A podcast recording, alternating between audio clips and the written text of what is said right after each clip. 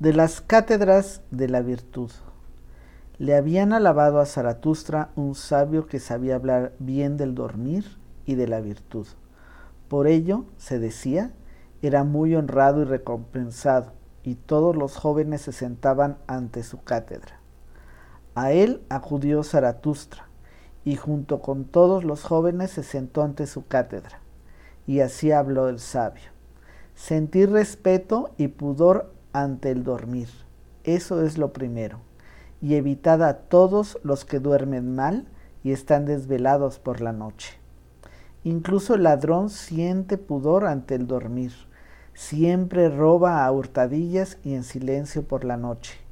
En cambio el vigilante nocturno carece de pudor, sin pudor alguno vagabundea con su trompeta. Dormir no es arte pequeño, se necesita para ello estar desvelado el día entero. Diez veces tienes que superarte a ti mismo durante el día.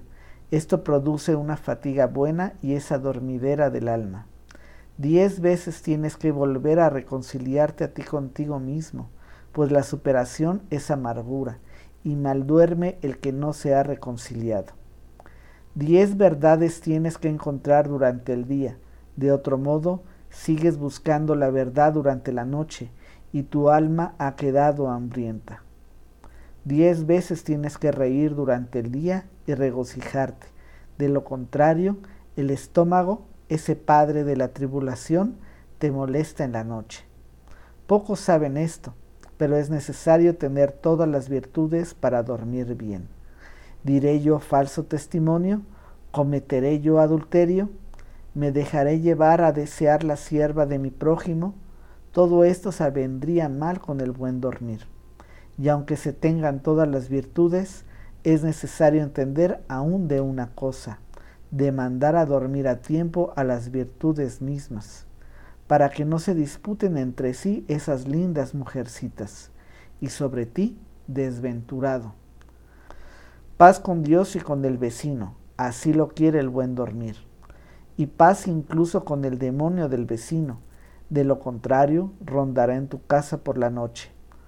Honor y obediencia a la autoridad, incluso la autoridad torcida. Así lo quiere el buen dormir. ¿Qué puedo yo hacer si al poder ¿Qué puedo yo hacer si al poder le gusta caminar sobre piernas torcidas?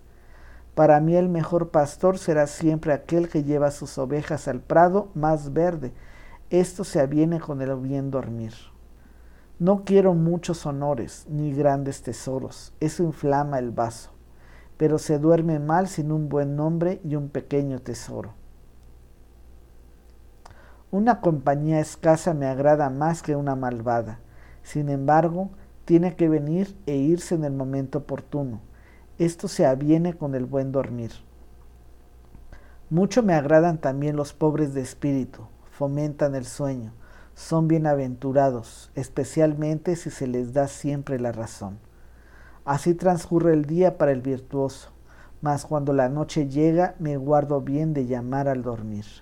El dormir, que es el Señor de las virtudes, no quiere que lo llamen, sino que pienso en lo que yo he hecho y he pensado durante el día. Rumiando me interrogo a mí mismo, paciente igual que una vaca. ¿Cuáles han sido, pues, tus diez superaciones?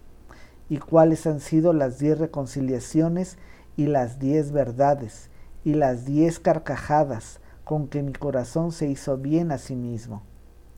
Reflexionando sobre estas cosas y merecido por cuarenta pensamientos, de repente me asalta el dormir, el no llamado, el Señor de las virtudes. El dormir llama a la puerta de mis ojos, estos se vuelven entonces pesados. El dormir toca mi boca, esta queda entonces abierta.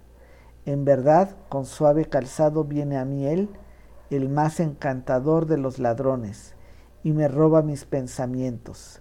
Entonces yo me quedo en pie como un tonto, igual que esta cátedra. Pero no estoy así durante mucho tiempo. Enseguida me acuesto. Mientras Zaratustra oía hablar así a aquel sabio, se reía en su corazón, pues una luz había aparecido entre tanto en su horizonte, y habló así a su corazón. Un necio es para mí Un es es para mí este sabio con sus cuarenta. Un es es para mí este sabio con sus cuarenta pensamientos. Pero yo creo que entiende bien de dormir. Feliz quien habite en la cercanía de este sabio. Semejante dormir se contagia, aun a través de un espeso muro se contagia. Un hechizo mora también en su cátedra, y no en vano se han sentado los jóvenes ante el predicador de la virtud. Su sabiduría dice, velar para dormir bien, y en verdad, si la vida careciese de sentido y yo tuviera que elegir un sinsentido, ese sería para mí el sinsentido más digno de que se lo eligiese. Ahora comprendo claramente lo que en otro tiempo se buscaba ante todo cuando se buscaban maestros de virtud. Buen dormir es lo que se buscaba y, para ello, virtudes que fueran como adormideras.